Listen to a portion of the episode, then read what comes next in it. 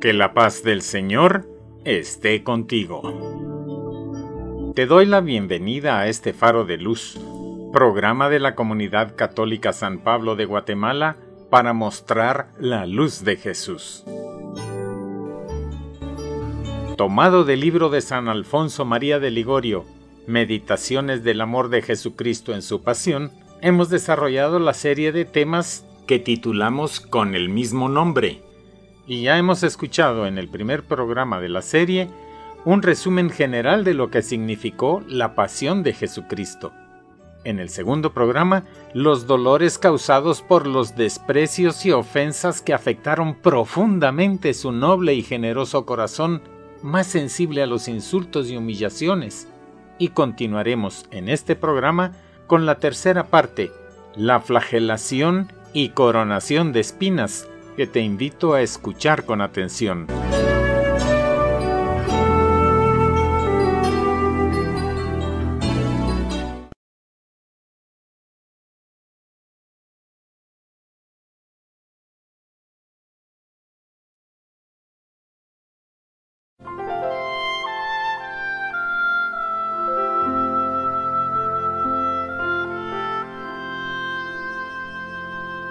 Si hubiéramos entrado a la residencia de Pilato cuando estaban juzgando a Jesús, lo habríamos visto convertido en un horrendo teatro de las humillaciones y de los dolores de Jesucristo. Y ahora veremos cuán injusto, vergonzoso y cruel fue el suplicio que padeció el Salvador del mundo. Cuando los judíos seguían pidiendo la muerte de Jesús, Pilato, con notoria injusticia, lo condenó a ser azotado, como dice el Evangelio de San Juan en el capítulo 19 y verso 1, pensando el injusto juez que con este bárbaro proceder conseguiría el Salvador la compasión de sus enemigos y lograría por este medio librarse de la muerte. Así que después de castigarlo, le daré por libre dijo, según el Evangelio de San Lucas capítulo 23, versículo 22.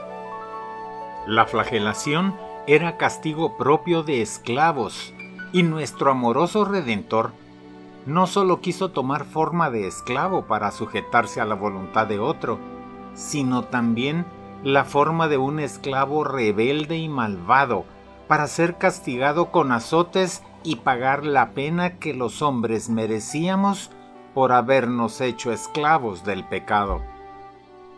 Cuando llegaron al pretorio, los verdugos mandaron a Jesús despojarse de sus vestidos, y nuestro Señor, según fue revelado a Santa Brígida, se desnudó a sí mismo, se abrazó a la columna y alargó las manos para que le maniataran. Y comenzó el suplicio cruel. Jesús con la cabeza inclinada y los ojos clavados en el suelo, por la vergüenza que le causa el singular tormento que le aguarda, mira a los bárbaros verdugos que como perros rabiosos se lanzan armados de látigos sobre el inocente cordero. Uno le hiere en el pecho, otro le azota las espaldas, otros descargan sus látigos sobre sus piernas y costados sin que su sagrada cabeza y su divino rostro se vean libres de los golpes. La sangre le corre por todas partes, a tal extremo que quedan bañados de sangre divina las manos de los verdugos, la columna y hasta el piso. Los azotes le despedazan todo el cuerpo, unas veces alcanzan sus piernas, otras cruzan sus espaldas, añadiendo a sus heridas otras heridas, y llagas más crueles a sus primeras llagas. Sin embargo, aquellos bárbaros verdugos no se cansan, y se cumple lo que dijo el profeta en el Salmo 68 y versículos 27, y aumentaron más y más el dolor de mis llagas. Los azotes ya no solo desgarran los miembros de nuestro Salvador, sino que le arrancan pedazos de carne que van a caer lejos. Finalmente, las carnes sacrosantas de Cristo quedaron tan desgarradas y deshechas que a través de las heridas se le podían contar los huesos. Con este suplicio, Jesucristo debía naturalmente perder la vida, pero la virtud divina alentó su natural flaqueza para que pudiera sufrir mayores tormentos por amor a nosotros. La flagelación de nuestro Redentor fue un tormento muy cruel. Primeramente, fueron muchos los verdugos que tomaron parte en este atroz suplicio, pues según la revelación hecha a Santa María Magdalena de Pazzi, no bajaron de sesenta. Y después de esos sesenta verdugos instigados por los demonios y también por los sacerdotes, los cuales, temerosos de que Pilato, después de haber azotado al Señor, lo pusiera en libertad, como ya lo había insinuado, le descargaban tan fieros azotes que trataban de quitarle la vida. Y para el caso buscaron los instrumentos más crueles, de manera que, como asegura San Anselmo, se contaban las llagas por los golpes, contándose estos por millares. Pues como los verdugos azotaron a Jesús a la usanza de los romanos, que no tenían límite en el número de golpes, y no según la costumbre de los hebreos que no podían pasarse de cuarenta, como se lee en el Deuteronomio en el capítulo veinticinco y verso tres, en ningún caso se darán más de cuarenta azotes. Esta pena se redujo en la práctica a treinta y nueve azotes, a fin de evitar el riesgo de excederse por error.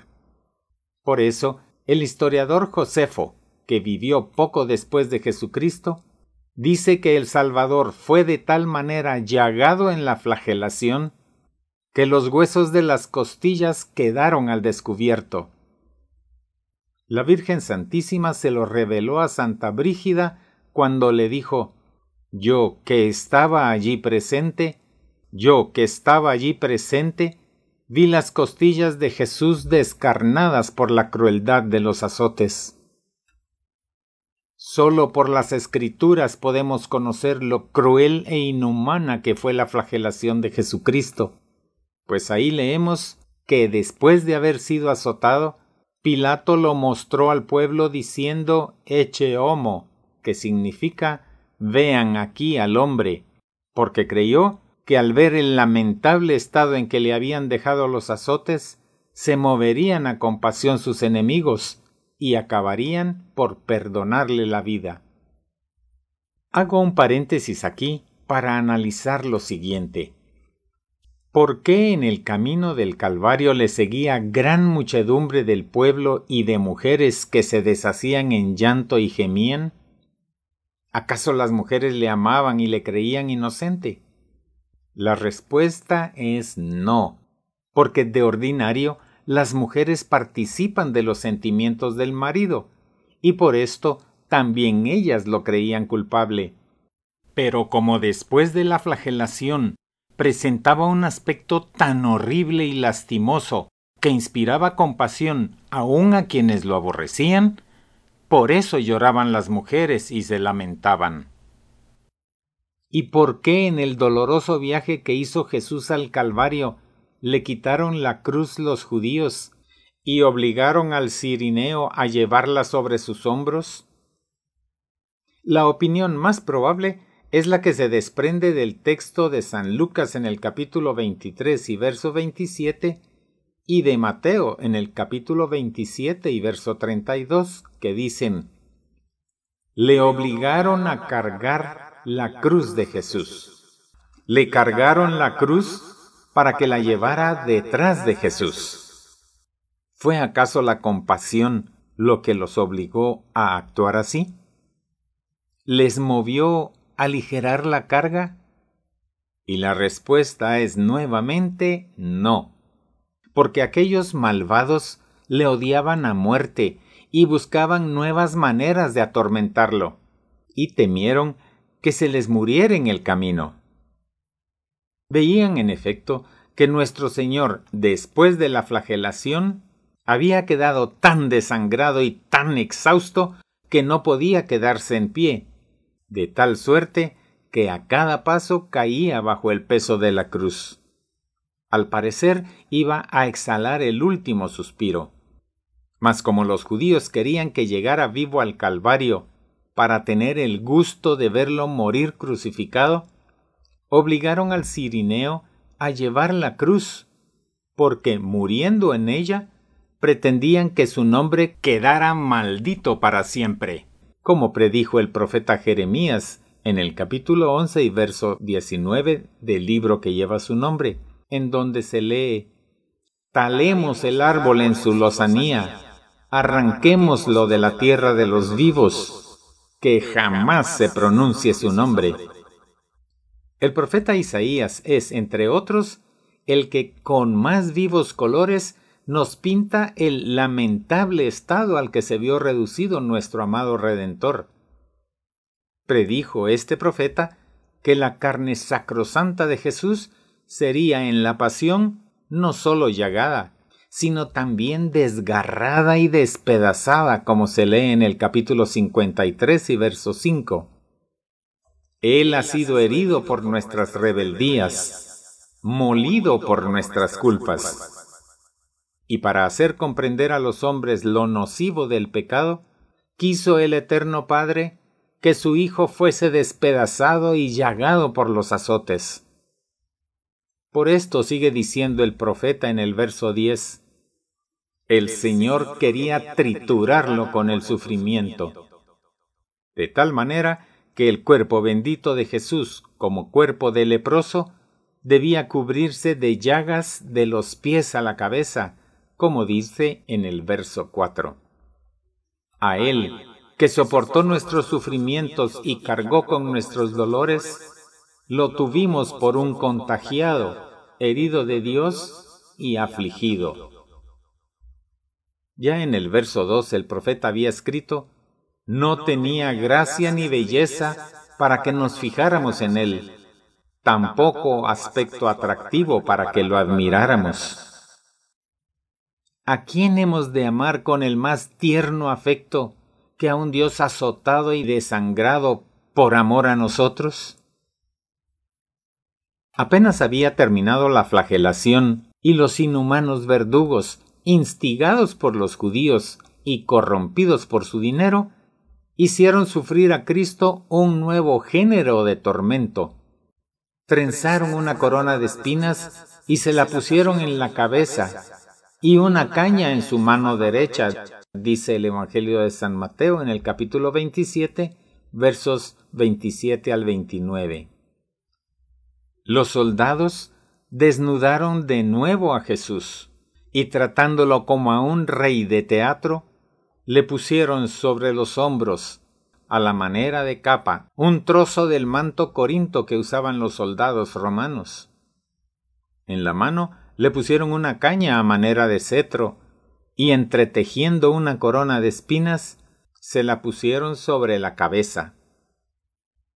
Este tormento de la coronación de espinas fue dolorosísimo, porque las espinas atravesaron por todas partes la sagrada cabeza del Salvador, parte sensible al dolor en extremo, porque de la cabeza se extienden por todo el cuerpo los nervios, y a ella van a parar todas las sensaciones. Este tormento fue el más prolongado de su pasión, porque Jesucristo llevó clavadas las espinas en la cabeza hasta su muerte, de manera que cada vez que le tocaban la cabeza o las espinas, se le renovaba el dolor.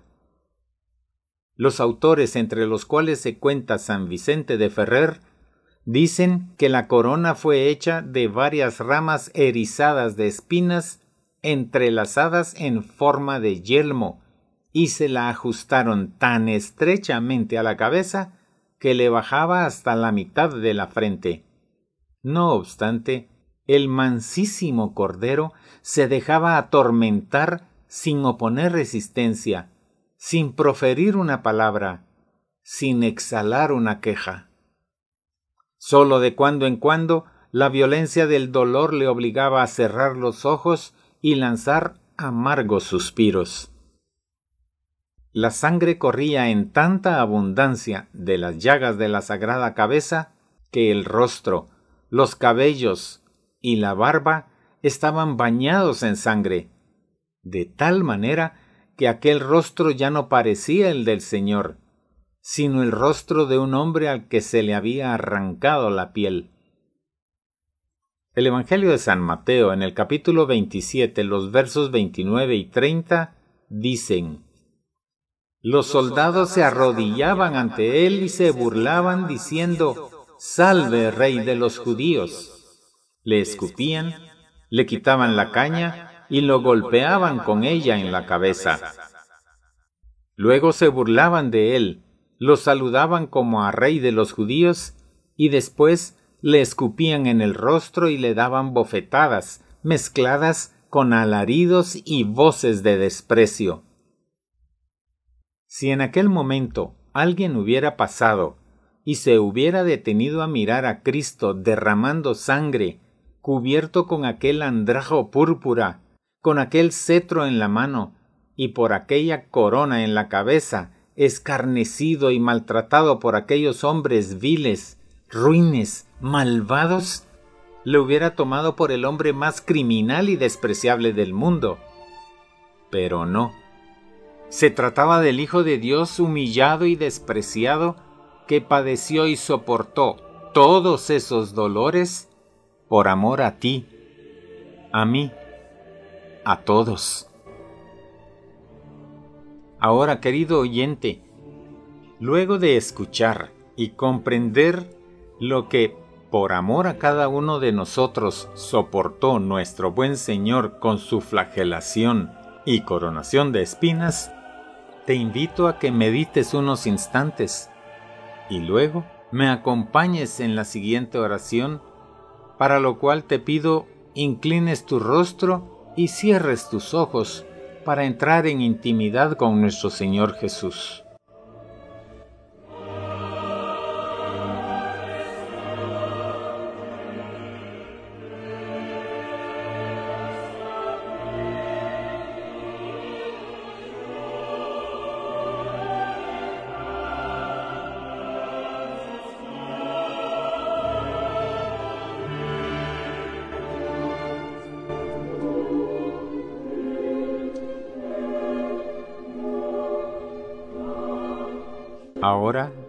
Repite conmigo.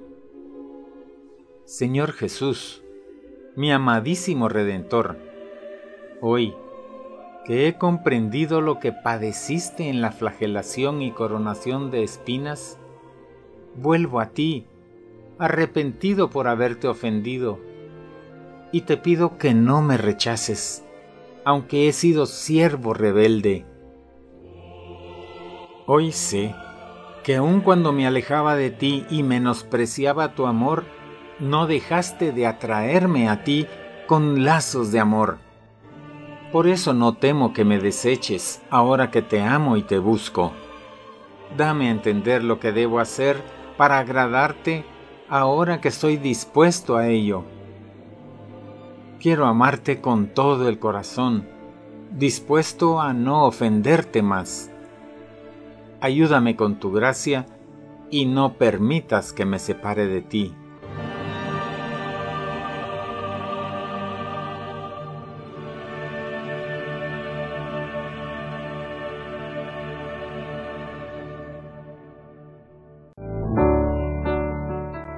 Medita en lo dicho en este tercer programa de la serie Meditación de la Pasión de Jesucristo sobre la flagelación y coronación de espinas, para que, conociendo un poco más los tormentos que pasó nuestro amado Señor y Salvador para darnos la libertad y con ella una nueva vida, y conociendo su sufrimiento, nos volvamos a Él con agradecimiento y amor, y reconociéndolo como nuestro Señor, dejemos el pecado que nos esclavizaba y con su gracia nos mantengamos firmes en sus enseñanzas para honrarlo.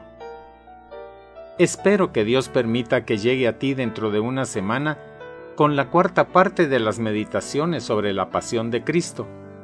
Y ahora me despido, pero antes de retirarme, Le pido a Dios que su paz, la paz que sobrepasa todo entendimiento, esté contigo.